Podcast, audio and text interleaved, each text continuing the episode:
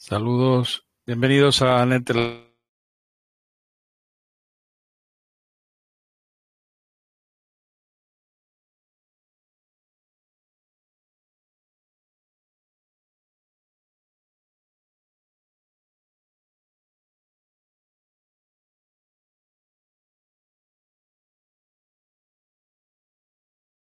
Bienvenidos a Net de la Tecnología. Eh,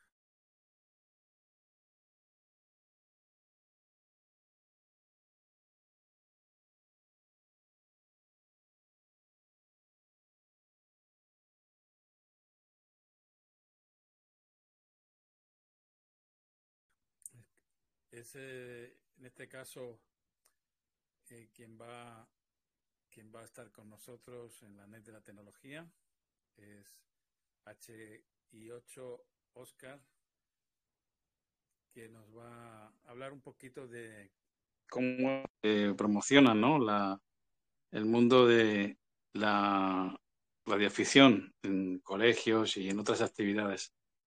Eh, le damos la cordial bienvenida y, bueno, eh, gracias por eh, atender a nuestra llamada CQ. Eh, Santiago, adelante, dinos dónde te encuentras y cómo, cómo empezó este, esta afición de, de la radio. ¿Cuándo empezó? Creo que tuviste otro indicativo también anterior. coméntanos un poquito cómo fue todo. Adelante. Bienvenido.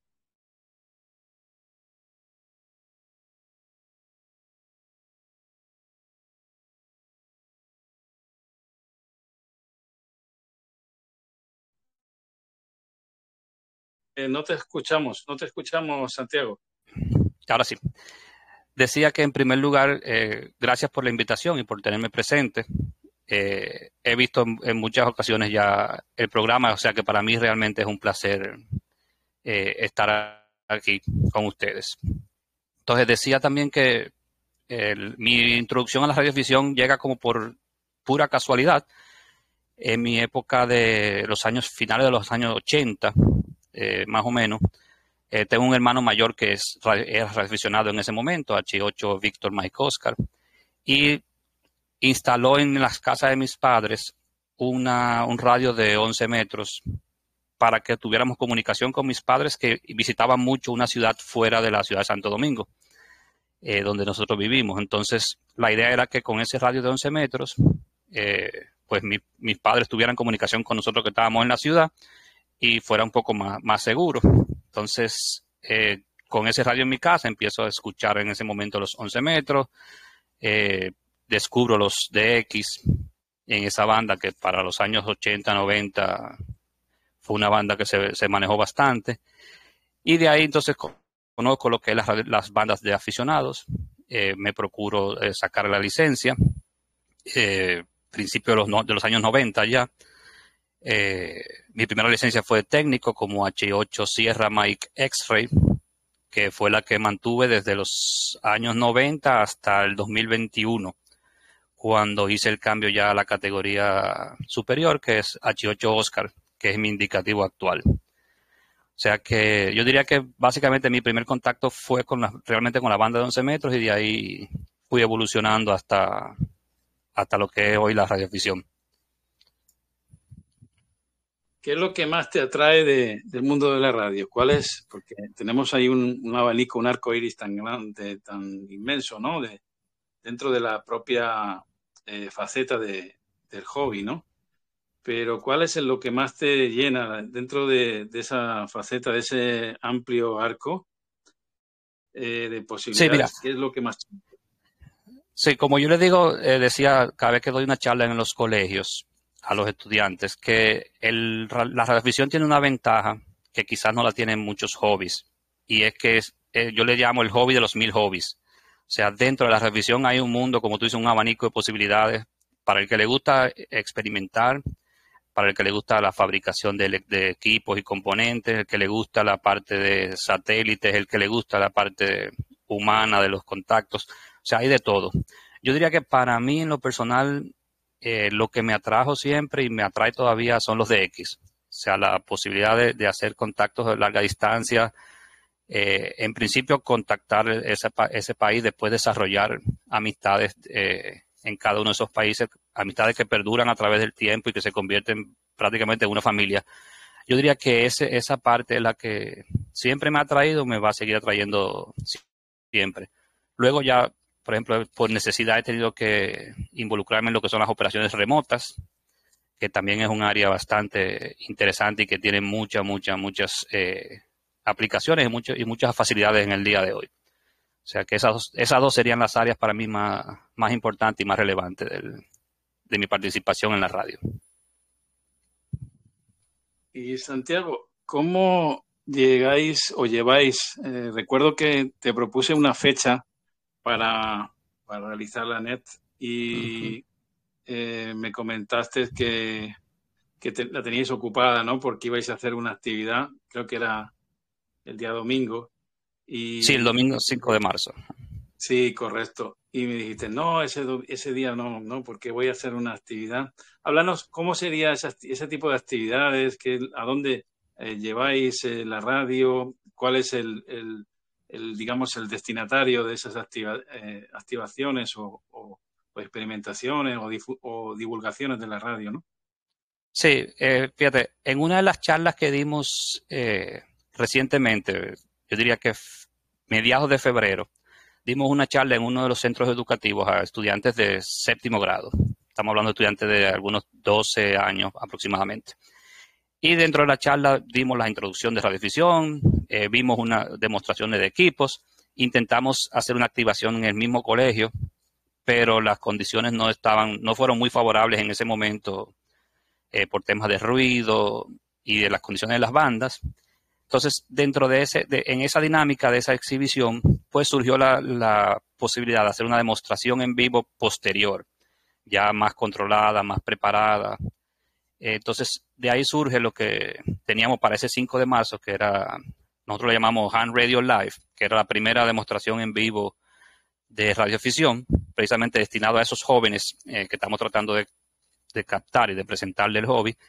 Eh, decidimos hacerlo en un parque eh, oficial de POTA, de parques en el aire, que también somos, estamos bastante activos a nivel de país con lo que es POTA. Entonces, para un poco eh, mezclar ambas cosas, decidimos hacer una demostración en vivo y activación. Fuimos al HI 0102, que es el Centro Olímpico. ahí tuvimos una demostración de equipo, antenas. fueron cuatro, por ejemplo, de los jóvenes que fueron, fueron cuatro candidatos que ya estamos preparando para examinarse para su licencia. Hay uno que ya se examinó, solamente está esperando la emisión de la licencia. Tres están en proceso de examinarse pronto.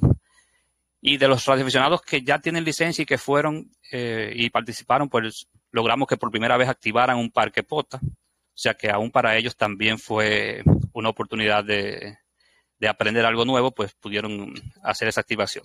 Entonces, lo que queremos hacer con esa actividad, que la vamos a hacer ya de manera fija cada cuatro meses aproximadamente, es atraer el mundo, eh, al mundo de la revisión, atraer a los jóvenes, jóvenes que vean en qué consiste la revisión, que vean cómo se, se integra la revisión con sus intereses eh, particulares, con sus propios intereses, ver qué aporta la revisión a ellos y ellos a la revisión y a la comunidad. Y esa dinámica de que conozcan el hobby, eh, participen y lo vean en vivo. No es lo mismo tú darle una charla que que ellos lo vean en vivo. Entonces, ese, ese domingo 5, que fue tu invitación original, pues tuvimos la primera y para nosotros fue un éxito. En nuestras redes están fotos y, algunos videos que vamos a subir prontamente en el canal. Eh, pues como te digo, tenemos ya cuatro prospectos de relevo generacional que van a entrar al hobby, que para nosotros es muy, muy, muy importante. Bueno, es hacer radioficción, creo que es algo importante. Pero hay algo que utilizáis como herramienta auxiliar y que realmente la gente le, entusiasma, ¿no? Que es la radio en vía remota, ¿no? Hace, eh, llegar al mundo de la radio, digamos, a través de Internet y como si estuvieras delante de tu propio equipo, ¿no? Eh, pero en una posición remota. Sí, fíjate, parte de lo que, de lo que es eh, más o menos digamos que las estrategias o los mecanismos de tú atraer la juventud al hobby, eh, porque no cabe duda de que es un hobby, un hobby que en casi todos los países, en su mayoría, es de personas ya de, de avanzada edad, ya somos eh, personas avanzadas en edad, eh, es tú demostrarle cómo ellos, dentro de su día a día, su rutina diaria, aparte de lo que ellos son, son partes inherentes de, su vida, pueden eh, incorporar la radio. Y no cabe duda que la juventud de ahora, pues es totalmente digital. Es una, una juventud digital, conectada, interconectada, es una juventud multitasking. Entonces, eh, una de las cosas que hemos descubierto que ayuda mucho es tú vincular su vida con la radio. Entonces, esa oportunidad de ellos estar con su celular, eh, su tablet o su computadora en cualquier punto del país o del mundo y poderse conectar a una estación, eh, hacer modos digitales si quiere, si esa es su preferencia, hacer fonía, hacer CW, no importa cuál sea la, el modo que elijan, el tú poderlo hacer de donde quiera que tú estés, con los, las herramientas que ya te, son naturales para esa edad, pues sin duda es algo que le, que le atrae y que, y que sirve como, digamos que de, de, carnada para que conozcan el resto de la radiodifusión. Sobre todo que a mí me gusta la parte de, la estación remota y es prácticamente el 98% de mis, de mis actividades de radio eh, las hago remoto. Bueno, eh, ¿Qué te supone para ti la práctica de las estaciones remotas? ¿Cuál es tu mm, sistema eh, ideal? ¿Cuál es el que utilizas, el que más te adapta a, tus intereses y a tus condiciones? Eh, háblanos un poquito de, esa parte del, mundo de la radioafición en remoto. Sí, yo como dije al principio, llego a la operación remota por una necesidad eh, vivo actualmente en un, apartamento, o sea, un edificio de apartamentos. Vivo en un piso 7 y el edificio tiene 14 niveles, o sea que la posibilidad de yo estar eh, con una estación eh, completa, pues es limitada. También por temas de distribución de espacio, pues no tengo un área destinada exclusivamente al radio, sino que yo soy de los que tengo el radio dentro, por ejemplo, dentro del closet, de una esquina del closet de uno de mis hijos eso también me limita al momento de yo eh, sentarme frente al radio a, hacer de X, que es lo que más me gusta. Entonces, esa necesidad y esas limitaciones, pues me, obligaron a buscar alternativas. La primera alternativa es, por ejemplo, hacer modos digitales, que tú eh, con modos digitales te puedes conectar desde cualquier eh, sitio. Entonces, era tan básico como una computadora para ponerme, poderme conectar a la computadora que está en el closet con los equipos. Pero ya después me fui ampliando y dije, bueno, ya tengo la computadora, pero ¿qué pasa si yo quiero hacer fonía remoto? Entonces fui buscando, bueno, pues para fonía necesito esto, necesito un buen sistema de audio, necesito un radio que sea capaz de, operar de forma remota. Entonces dije, que ya tengo mi radio, tengo, hago fonía, hago modos digitales, pero ¿qué pasa si yo estoy fuera de mi casa o algo y se presenta un DX importante o se presenta una situación? Entonces dije, bueno, tengo que buscar la forma de cómo prender y apagar los equipos. Entonces ahí me fui adentrando ya a lo que es el encendido y apagado remoto de equipos. Dije, ok, eh, ¿qué pasa si yo tengo varias antenas? En ese momento tenía dos antenas, una de 6 metros y una eh, multibanda. ¿Qué pasa si tengo que cambiar la antena? Entonces ahí me dije, bueno, déjame ver cómo yo de forma remota eh, administro la, selección de antenas. Después el rotor, después, y así van agregándose pasos hasta que finalmente, por ejemplo, yo tengo una estación remota en otra localidad dentro de la ciudad, que es la casa, la casa eh, materna. Y desde aquí yo opero, eh, enciendo y apago los equipos eh, con Power Switch. apago y enciendo la computadora, obviamente. Los radios. Tengo un Flex que se adapta perfectamente, un Flex 6400, que se adapta perfectamente a operación remota tengo el selector de antena que es automático y que también lo puedo manejar vía la computadora. El rotor, que es un Rotator Genius, también está prácticamente concebido para operarse de forma, de forma remota. Eh, también, por ejemplo, algo, algo muy importante eh, que todavía no está, está hecho, pero no está funcionando. Es un, es un desconector de antena remoto también que yo, por ejemplo, eh, desde, la, desde aquí, vía mi celular con un relay, o vía mi celular o, sea, de la computadora, con un relay voy a poder conectar y desconectar las antenas en la, en la segunda estación, la estación remota. Eso es un poco para sentirme tranquilo en caso de, tormentas eléctricas o cosas así. Eh, yo diría que sistemas hay muchos. No hay, no hay una solución única para todos. Cada quien encuentra lo que para uno funciona, quizá para otro no, no funciona y viceversa. Pero yo diría que haciéndolo por parte eh, se puede lograr. A mí me ha ayudado mucho el Flex. O sea, el Flex es un equipo que está concebido para ser operado de forma eficiente de manera remota. Eh, fácil y eficiente en cualquier tipo de, modos que se, que se utilice. Y como te digo, el 90% de las veces yo estoy operando remoto desde mi celular o mi iPad eh, en cualquier momento.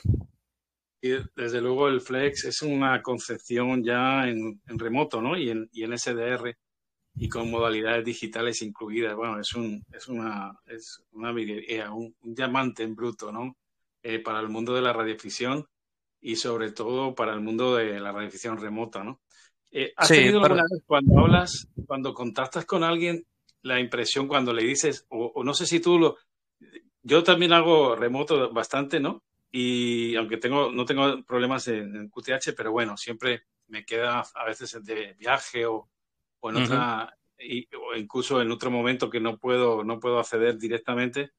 Y a veces encuentro mm, problemas a la hora de definir el mundo de la, de, la, de los remotos, sobre todo hay colegas que no están al, digamos, al actualizados, ¿no? En, este, en este concepto, ¿no? Y a veces digo, vale la pena decirlo, a veces digo, pero es que, es que no, yo creo que, que, que, a lo mejor va a ser más complicado el que le explique que, que hacer el contacto. Que no, decir, que no decir nada, claro. Sí, a, veces tú te encuentras con personas, obviamente, que ya los, saben lo que es una, una operación remota o lo han, lo han utilizado, eh, sobre todo los modos digitales han ayudado mucho a, a, difundir lo que es operar remotamente. Pero hay personas que conocen, hay personas que tienen que explicarle y tan pronto se lo explica, pues lo entienden. Hay otros, como tú dices, que no entienden cómo yo estoy operando, sobre todo en fonía. Es más eh, difícil. Cómo yo estoy en un sitio, digamos, en una playa, para, para aquí del Caribe, en una playa o en un hotel, y estoy operando mi estación que está aquí en la ciudad de Santo Domingo. Eh, a veces se hace un poco complicado, como tú dices. Y tenemos también, lamentablemente hay que reconocerlo, personas que son detractores del, mundo remoto. Dicen que eso no, que eso no debería ser eh, permitido porque para operar una estación hay que estar físicamente eh, frente al, equipo de radio, a pesar de que ya prácticamente todos los reglamentos a nivel internacional pues los reconocen hasta cierto punto como válidos. Eh, salvo algunos temas de concursos y cosas, pero, pero sí, hay quienes tú tienes que explicarle, hay quienes no entienden y hay quienes, pues, como todo en la vida, pues, entienden que no es algo válido. Cierto que efectivamente hay una parte también, eso me lo he dejado para el final, que son detractores, ¿no? Eh, y, que, y que, bueno, que, que, a esa gente de verdad que no, no, hay, no hay manera de explicárselo porque es que tiene un concepto frontal, er, digamos, eh, refractante, ¿no? ¿no? No quieren saber nada, no quieren saber nada y, y, incluso hasta te tachan de, que estás haciendo algo ilegal, ¿no? Y, bueno, sí, ilegal. ¿eh? Sí, sí, es un concepto. Yo recuerdo cuando empecé en esto de la voz IP, era algo parecido, ¿eh? ahora ya es algo aceptado, interconectar repetidoras y vía internet, y, hablar a través de un, de un handy que está conectado a un hotspot y todo eso, ¿no? Pero hace 20 o 30 años, imagínate, eso era un concepto, mm, yo recuerdo que había colegas que decían, no, usted está haciendo cantos de sirena, esto, esto va a la radio, la radio va, esto va a acabar con la radio y bueno, ha pasado 25, 25 años ya y la radio sigue ahí, ¿no? Bueno, con trancas y barrancas, pero por otras razones, ¿no? Pero no por el, hay, siempre hay algo de la Siempre hay algo que va a acabar con la radio.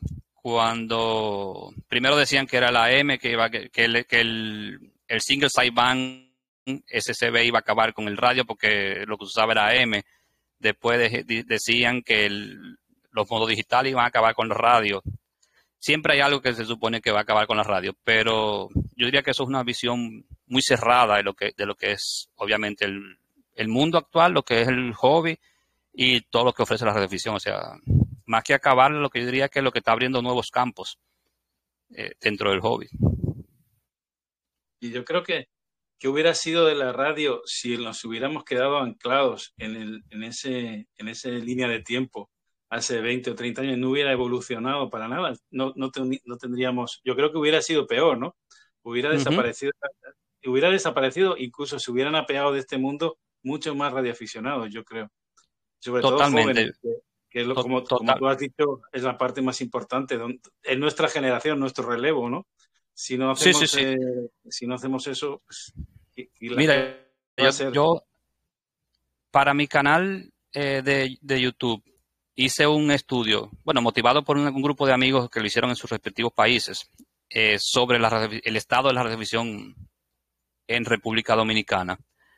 Y, por ejemplo, eh, yo te puedo decir que el 95% de las eh, licencias de radioaficionados locales en República Dominicana están en manos de eh, que son que tenemos más ya más de 50 años. O sea, cuando tú ves que es el universo nuestro, nueve de cada radioaficionados activos tiene más de 50 años, pues no pinta un panorama muy, muy favorable. Entonces, por eso es que nosotros desde el grupo eh, del club que recién hemos formado, pues nos hemos preocupado en uno de los, uno de los grandes puntos de nuestra agenda es eh, buscar ese relevo, que debe ser un relevo natural y es la ley de la vida. Entonces, eh, como tú dices, o sea, si no hubiésemos quedado en aquella ocasión, yo diría que ya sí hubiese desaparecido la radio, realmente. Bueno, eh, háblanos un poquito de las. Nos has apuntado ese cuadro de situación de la radioafición eh, de, la dominicana, ¿no? De la República.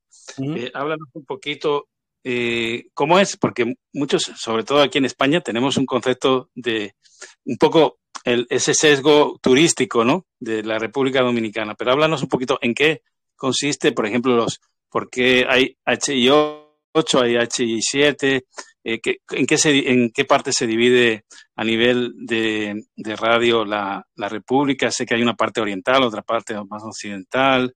Eh, háblanos un poquito de, la situación, los radioclubs, habéis, habéis formado un club ahí, háblanos un poquito de, esas iniciativas.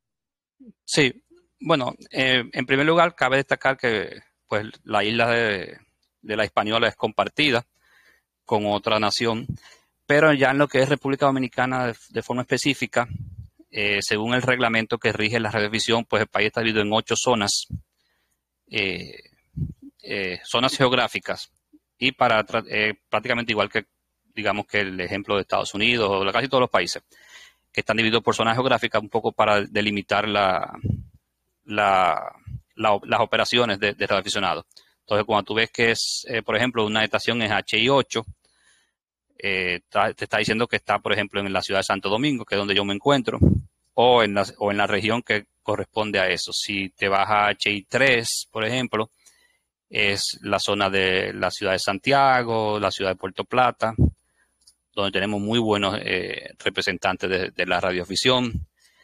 Eh, por ejemplo, ahí HI0 está reservado para operaciones experimentales y eventos especiales. Entonces, cuando, dependiendo la, el numeral que tú oigas, tú te vas a topar con H8, H3, H7, H5, pues eso te va a indicar más o menos la región en la que, en la que se encuentra. Eh, eso es por esa parte. En el sentido de, la situación de la revisión local, pues como te decía ahorita, a raíz de ese, de ese eh, estudio que hice brevemente para el programa de, de YouTube, nos dimos cuenta de varias cosas. Primero, el 55% de las licencias estaban vencidas.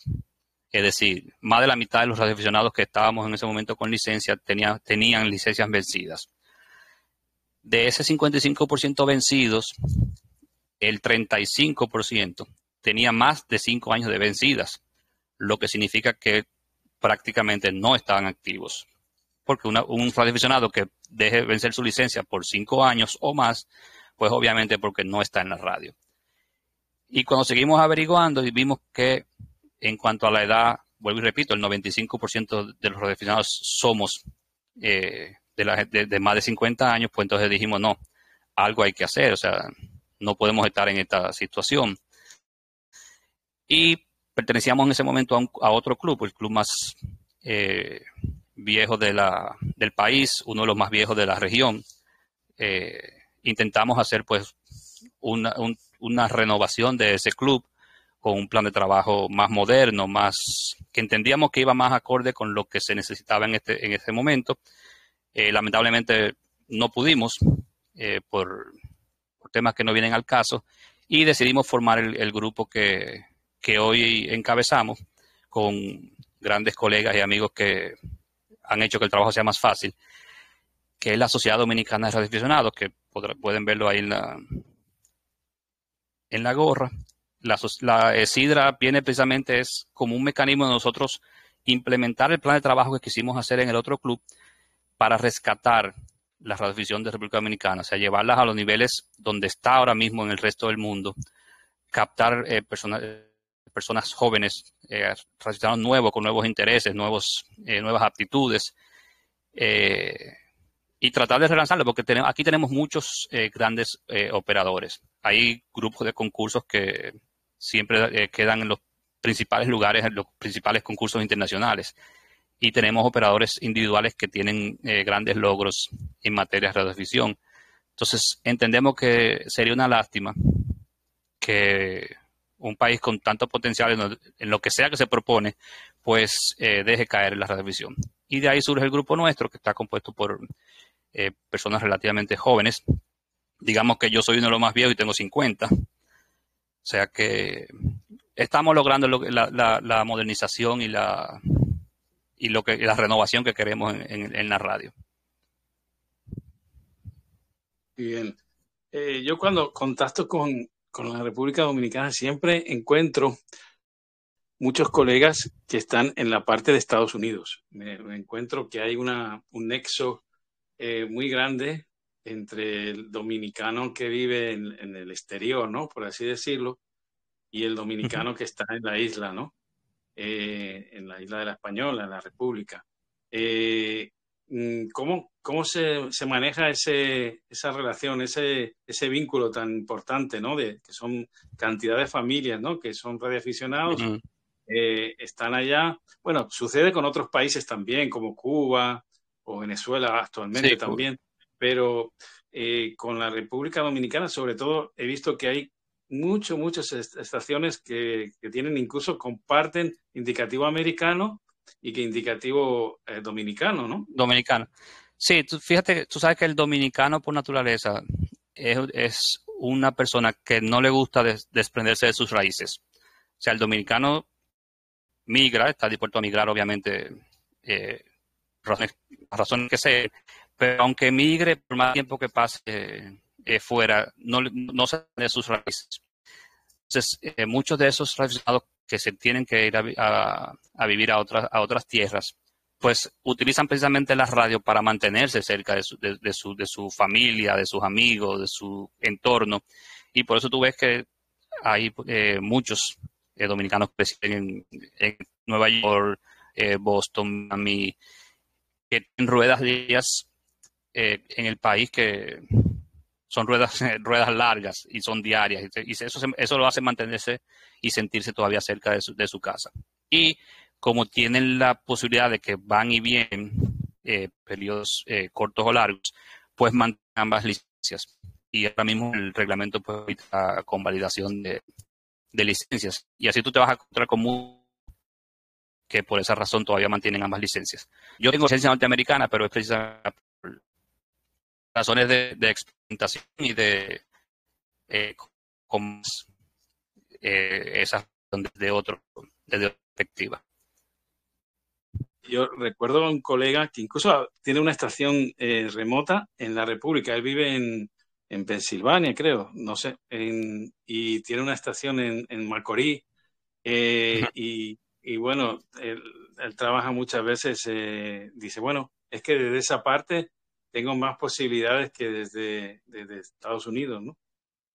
Sí, hay, muchos que lo hacen precisamente por la facilidad geográfica de, tener mejores condiciones de trabajo eh, y que alternan los contactos de, en una estación u otra. Hay otros que lo hacen precisamente por tener eh, cercanía con su, con su comunidad. Pero sí, hay, hay muchos. Eh, yo conozco varios que tienen estaciones remotas que la operan desde Estados Unidos aquí o también. ¿Qué mensajes lanzarías o dejarías a, a los que somos, no somos muy jóvenes y a los que lo somos, o a los que lo son? bueno, nos consideramos jóvenes todavía, pero eh, ¿qué mensajes eh, le dejarías para, para, para que mejoraran nuestra, nuestra afición, nuestro hobby y se, se, llenara de, activos, ¿no? de, de radioaficionados y las bandas de, que se llenaran también de, llamadas, de CQs y, de contactos? Sí, mira, yo diría que pudiéramos dividir dos. A los, como tú dices, no somos tan jóvenes, pero nos consideramos jóvenes todavía. Yo diría que la clave es no dejar nunca aprender, no cerrarse eh, a aprender cosas nuevas, a no rechazar lo nuevo porque simplemente sea nuevo o no sea lo que estamos acostumbrados a hacer. Eh, vuelvo y caigo en el ejemplo de los modos digitales, o sea, FT8, FT4, el, el predecesor que fue JT75, cerrarse a los cambios, negarse a aprender nuevas, porque eso es lo que eh, nos va a enriquecer como personas y como aficionados. Y segundo, a los que están por entrar o que están en entrar a la radio, pues yo diría que lo principal es que, que vean que la radiovisión sí puede ser compatible con, su, con sus intereses y con su estilo de vida y con sus eh, otros hobbies. Por ejemplo, los jóvenes que les gusta mucho estar al aire libre, pues ahí tenemos parques en el aire, tenemos eh, summits, eh, eh tenemos eh, eh, beaches on the eh, playas en el, aire. O sea, y, ese es su hobby, pues pueden usar la opción para eso. Si ves senderismo, pues, tenemos el eh, Summits on the Air y tenemos también el tema de la, de la, la comunicación en caso de emergencia. Si vocación es el servicio público, si su vocación es alimentación, tenemos mil y, un, mil una opciones. O sea, que, vean y conozcan que el hobby es compatible con, con su vida y con su día. Que lo vean como lo que es, una oportunidad de, aprendizaje y de crecimiento. Y que tengan, los disfrutes, o sea, disfrutarlo, diría, yo diría que más de la mitad de, de aventura en la radio. Disfrutar lo que estamos haciendo por aquí una pregunta eh, para ti, Santiago. ¿Qué es lo que os preguntan los jóvenes cuando estáis haciendo este tipo de actividades divulgativas en colegios o agrupaciones de eh, jóvenes? ¿Qué es lo que más, qué es la pregunta que os hacen y qué es lo que más les gusta? No sé si es el tema de la ISS, si como has dicho, el tema de, de hacer radio al aire libre, el de emergencias, donde, donde ellos ven, o, por ejemplo el tema de las comunicaciones por Internet. Dinos un poquito cuál es en el sondeo personal, ¿no? Eh, que, hacéis, ¿dónde, ¿cuál es la actividad que más, eh, más afición tienen o, les gustaría realizar? Fíjate, la pregunta más común, y yo me atrevo a decir que se la deben hacer estar haciendo, haciendo todo el mundo, la pregunta más común siempre es ¿en qué se diferencia la radiovisión a los sistemas de, celulares y de Internet, por ejemplo. Entonces, precisamente la discusión que en caso de que eh, se caiga el Internet o se caiga el celular, pues aún los radiodifusiones eh, podemos eh, existir. Entonces, es la, principal de los jóvenes. ¿Qué, ofrece la radiación diferente que es su calidad con los celulares y con el Internet? Y pues la labor de nosotros es demostrar y explicar la diferencia. Eh, la oportunidad tiene que no celular o internet todavía puede comunicarse. Y en cuanto a lo que más atención, la experiencia nuestra en las charlas que hemos dado hasta el momento es precisamente la posibilidad de tú comunicar países eh, lejanos. Para ellos resulta difícil pensarlo utilizando la radio cuando yo digo, por ejemplo, a un joven, mucho, yo en, cualquier ocasión puedo sentarme con una persona que está en Haití, Nueva Caledonia, eh, el caso, por ejemplo, de Bouvet, para lo que trabajar. O sea, esa, e, e, ese concepto de tú estar sentado en tu casa y hablar y y que te escuche persona que está de otro lado del mundo, eh, para ellos es bastante atractivo. Eh, ¿qué, eh, ¿Qué posibilidades hay de, bueno, de encontrar vuestro eh, canal de YouTube o vuestra información sobre la Sociedad Dominicana de Radioaficionados? Un poquito, indícanos la forma de contacto o cómo acceder para tener información y, y toda, bueno, seguramente, bueno, tanto si algún dominicano es interesado o incluso de, cualquier otro país que nos, que nos escuchan y nos ven. Eh, estamos abiertos eh, a, participación de cualquier nacional. De hecho, una de las grandes cosas que hace es achicar el mundo. Entonces, ya estamos en una comunidad global. Ayuda a eso. Fíjate, eh, para el control sí de la sociedad, pues la dirección sencilla es eh, sdra.de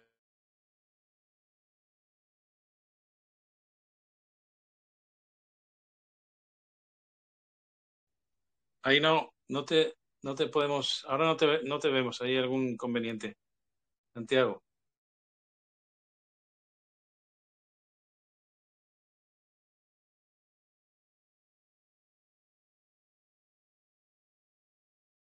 Bueno, vamos a, vamos a dar entrada mientras Santiago eh, logra ahí restablecer el contacto. No sé si alguien quiere reportarse. Eh, bueno, eh, ahora nos da toda la información respecto de... Vale, sí, Santiago, ahí, ahí, hubo algún inconveniente. nos estabas diciendo contactar con vosotros. Sí, Sidra, bueno, no sé de dónde me perdí, pero Sidra es eh, sdra.do. Ahí pueden, es la página principal de nosotros y de ahí pueden acceder a todas las redes. Y el canal de YouTube es Handworld Online. Ahí está en el fondo de pantalla, está eh, arroba Handworld Online.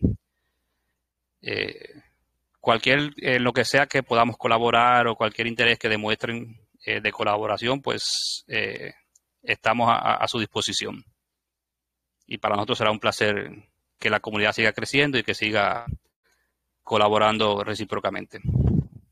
Bueno, vamos a ver si alguno de los compañeros que están aquí, eh, que quieran participar o quieran hacer una pregunta o simplemente reportarse, pues le damos la cordial bienvenida. Yo diría, José, en lo que... Los, micrófonos están abiertos para todos. ¿eh? Sí, dime, Santiago.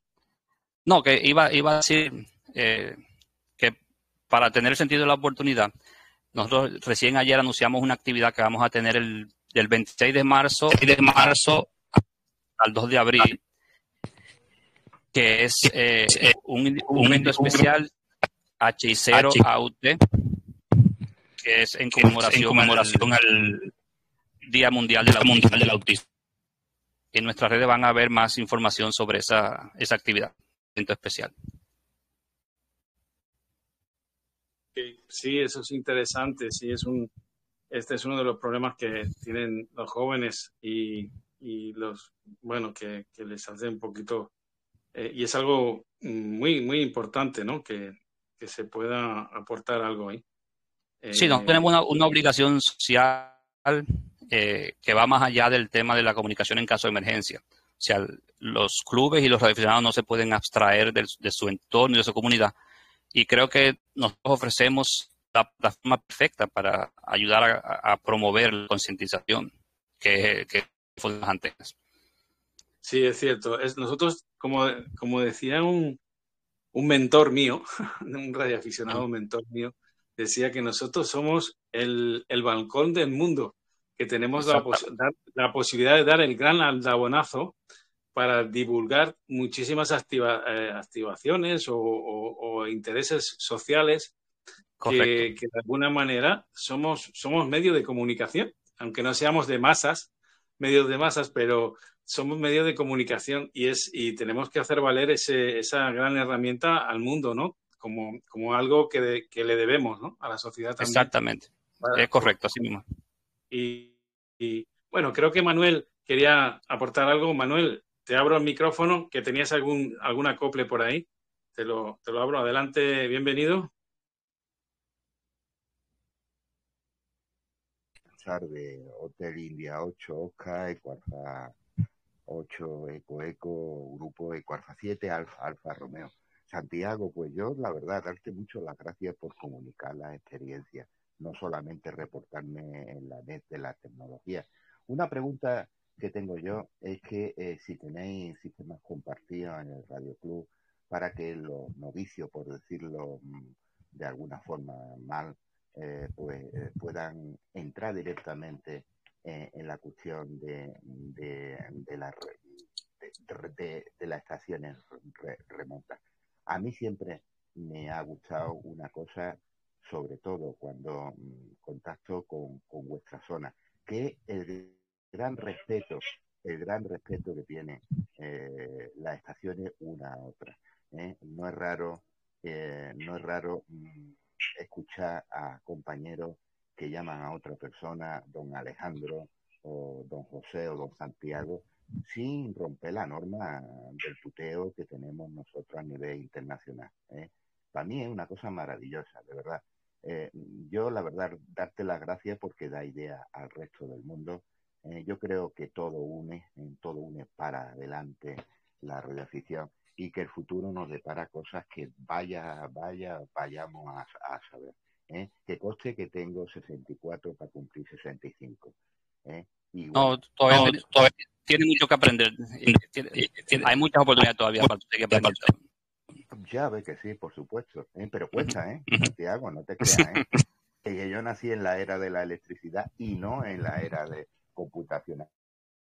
¿eh? Me mm. encanta ver las nuevas mm. generaciones, cómo se eh, mm, desenvuelve en la cuestión digital, cosa que a mí me cuesta trabajo, ¿eh? a mí me cuesta trabajo adaptarme, pero ahora disfruto. Y sobre todo te puedo aportar de que, eh, bueno, me dejo muy cosas en el tintero, pero lo que te puedo aportar es que las nuevas generaciones, cuando encuentran la generación en esta parte del sur de España, pues es algo más que encontrar Telegram, con todo mi respeto, ¿eh? eh o encontrar, encuentran mucho, mm, muchas formas de expresarse. Y si, por ejemplo, a mí en este sitio no me gusta, dentro de la, de la radioafición, pues tengo otra faceta más o, o, puedo, puedo seguir perfectamente. Bueno, que he ocupado mucho tiempo, eh, tanto a, José, eh, a 8 Eco Eco, como a ti, eh, Hotel India 8, Oscar, Santiago, y el resto de los componentes de la NEP, pues la verdad, los siete tres más cordiales y que Dios bendiga a Santiago. El cambio, con permiso de José, para ti. Gracias. Pues, pues gracias, gracias a ti, eh, Manuel, eh, por las buenas palabras. Eh, varias cosas así rápidamente. Te agradezco en nombre de todos los aficionados dominicanos el, el buen sentir de tus palabras. Sí, el dominicano, como decía, por eso que no queremos que, muera, porque el dominicano tiene siempre mucho que aportar y es algo que en lo que pone su interés y su corazón, pues lo hace bien. Entonces es lástima que la radio no sea parte de eso. Eh, eh, y como tal como tú dijiste, o sea, este es el hobby de los mil hobbies. Al que no le gusta los modos digitales, pues tiene fonía. Al que no le guste fonía, tiene CW.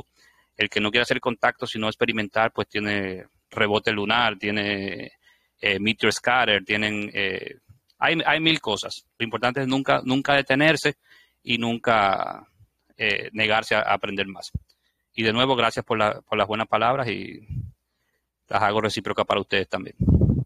Es que Manuel, aunque tiene sesenta y tantos, él es un pibe, ¿eh?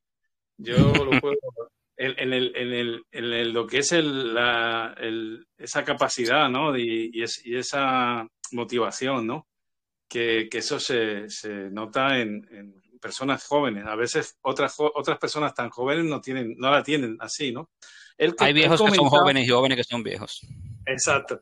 Él comentaba algo que, que también se ha dado mucho en los radioclubs y es lo que es la radiocomunicación cooperativa, es decir, utilizar, por ejemplo, en un radioclub una estación remota y los socios eh, utilizarlo en lugar de ir al club eh, cada uno pues en, determinados momentos de asueto, momentos de, que uno tiene sin necesidad de desplazarse, ¿no? Y hay muchos radioclubs que lo tienen así y yo le llamo la radiocomunicación cooperativa, es decir, que cada uno desde su casa aporta algo, ¿no? A la estación colectiva del radioclub, algo así. Sí, eh, nosotros estamos precisamente eh, preparando esa parte.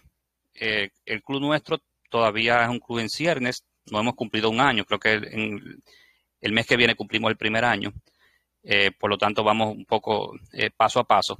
Pero sí ya tenemos, por ejemplo, mi estación remota ha sido compartida con varios de los miembros, hay otros miembros que tienen estaciones también con facilidad de operarse remotamente que están siendo operadas. Y y esa, esa va a ser parte de lo que, de lo que vamos a, motivar, eh, eh, ese compartir de las estaciones y, que cada quien dentro de los límites de su, de su licencia, pues pueda ir disfrutando y eso se va a ir motivando a seguir cambiando de categoría. Los novicios tienen un segmento limitado, la idea es motivarlo tanto que se vean obligados a pasar a la, demás, a la siguiente categoría. Y, esa, y esa, ese sentido de, de compartir y darle participación pues es vital para eso. O sea que comparto perfectamente los criterios tuyos y de Manuel. Bueno, no sé si alguien más quería participar o simplemente reportarse en el sentido de, quién es o dónde, de dónde nos escuchan. De todas maneras, estará en la grabación también en diferido para que lo haga a posteriori. Ahí lo único que se puede hacer es en, los, la caja de comentarios ¿no? de YouTube el, a posteriori, pero bueno, yo siempre digo que donde esté el vivo, ¿no? El, el directo no es lo mejor que contactar directamente, ¿no? Y es donde uno eh, puede aportar sobre, la, sobre el momento, ¿no?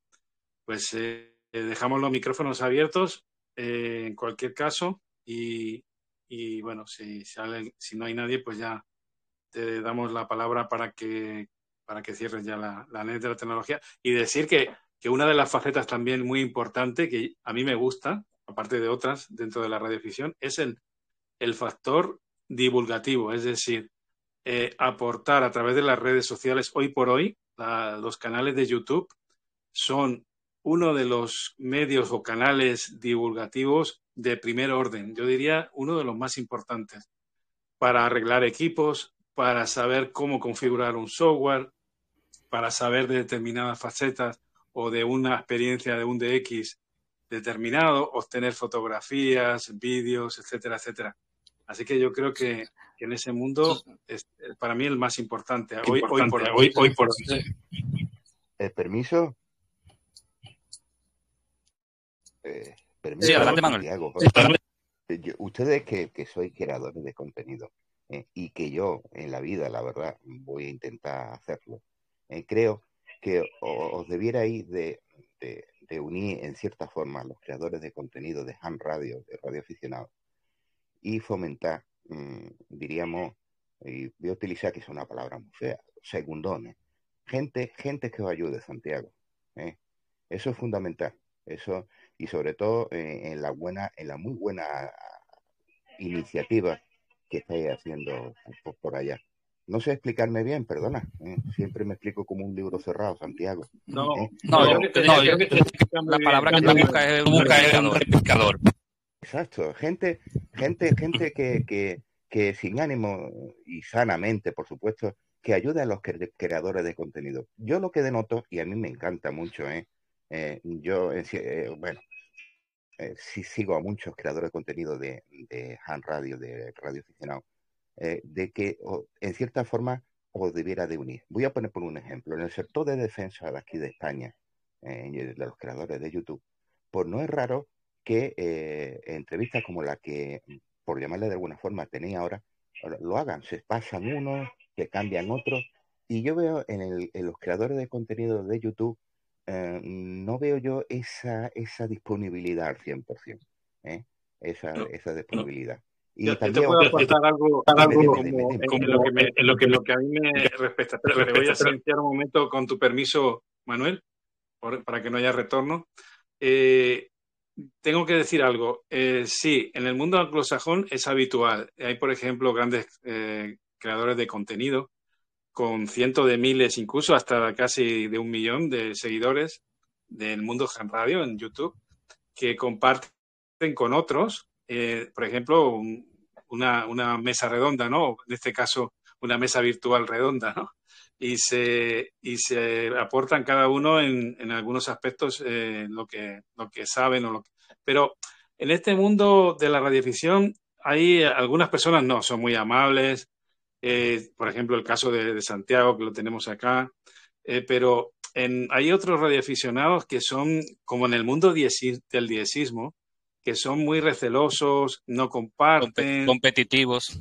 Competitivos. Eh, eh, tienen, eh, no, no, quieren aportar nada a terceros porque dice como que están, están vendiendo su alma al diablo, yo qué sé, algo así. Y, y, y bueno, y, y, es, y es, es, complicado, pero bueno, no es general, ¿eh? es en sí. todo caso, en algunos qué, casos. Qué bueno, qué bueno que tú hiciste esa, esa, intervención, José, porque yo iba a decir lo mismo. Eh, yo precisamente empecé a hacer el canal de YouTube de una forma, era más para transmitir en vivo mis, mis operaciones de DX eh, durante la pandemia. Después fui, eh, me fueron preguntando temas de, de, cómo yo configuro tal programa, cómo yo hago que estos dos programas se comuniquen. Entonces cambié un poco la dinámica del programa empecé a hacer tutoriales sobre programas y cosas y a la gente le ha ayudado bastante.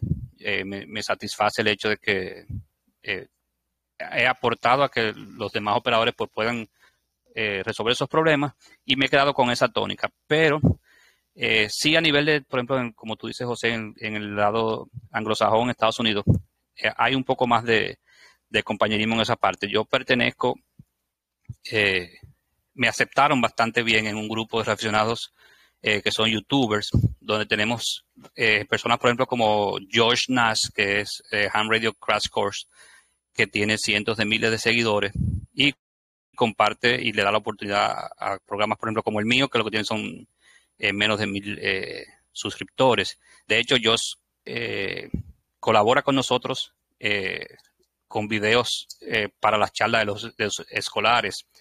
Tenemos el caso, por ejemplo, de Kilo 5 Alfa Tango Alfa, Steve, que también tenía un canal de YouTube bastante importante y ahora mismo incluso trabaja para la American Radio eh, eh, Relay League, que también eh, colabora con nosotros a nivel de, de, promoción de la educación.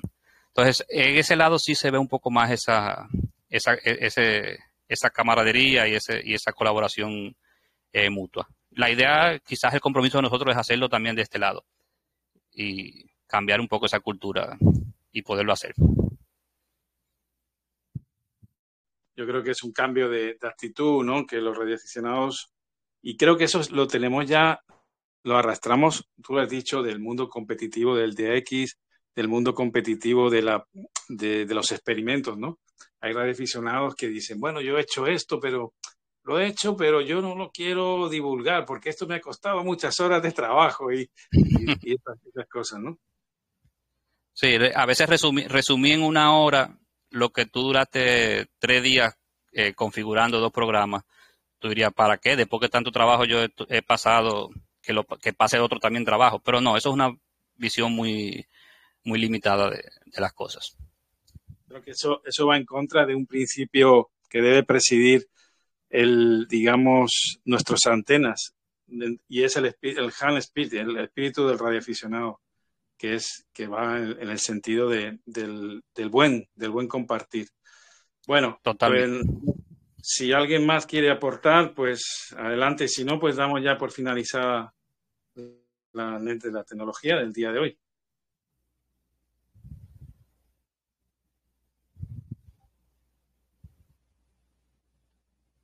Adelante, Manuel. Manuel. Adelante, Manuel. Muy buenas tardes desde España, desde Málaga, España. Y por supuesto, yo estoy de acuerdo con ustedes. Además, en la NET lo tocamos una vez. Eh, bueno, lo hemos tocado muchas veces, me, te refiero, pero una vez plenamente, que era esa persona que dijo que no tenemos que ser brujos, ¿eh? brujos, eso es la vida. Y bueno, a mí ayer mismo, por ejemplo, eh, con, con el VARA me salió una persona que había leído cómo se introducía y, yo le remití a varios creadores de contenido, entre ellos la NEP, que, que, estuvo recientemente con nosotros. Que soy muy pesado, que os quiero mucho. Muchas gracias por compartir vuestra experiencia que yo dentro de mi humildad también la compartiré. Un fuerte abrazo, Santiago, José, el resto de la NE, un fuerte abrazo 7-3. Gracias. Igualmente para ti, Manuel. Y sobre todo a Santiago, que, nos ha dado una, lección excelente de, del mundo de la radioficción en la República Dominicana y sobre todo cómo, cómo ellos están haciendo para, para integrar a los jóvenes, ¿no? Que nos sigan en ese testigo de esta afición tan, tan, tan bonita, ¿no? Que aquellos que, lo, que la conocen de primera mano y en primera persona, la verdad que, que no, vamos, que, que, es algo que lo lleva ya en, en, en el ADN, ¿no? Y no, no, lo dejas. Gracias, Santiago. No, gracias a ustedes y, y por, la, por la invitación, la oportunidad de, de ser parte de, de, la NET.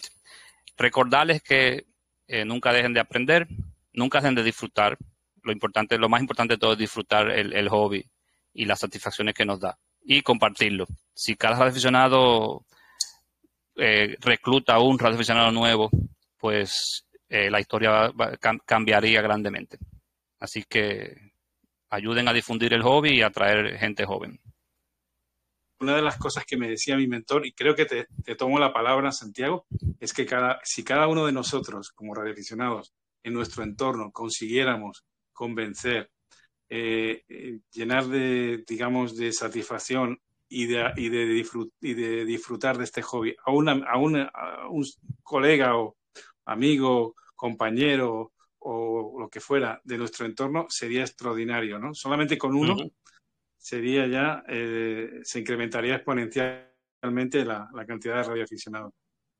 Totalmente de acuerdo, sí. De hecho, jocosamente nosotros tenemos un challenge en el grupo de que cada radioaficionado nuevo que se integre, eh, joven, para ser socio activo del club tiene que a su vez reclutar un joven más que se interese por la radio. Y así vamos a tratar de ser, de ser eh, un agente multiplicador. Genial, excelente. Es una idea que la tomamos muy buena nota. Gracias, Santiago, y a todos los que nos escuchan, ahora y en diferido. 73. Gracias a ustedes. Para mí un placer y cada vez que quieran pues yo contento de estar. Contacto y si quieres alguna con la colaboración, por supuesto, estamos también a la orden. Muchas gracias. Te tomo la palabra. 7-3 a todos.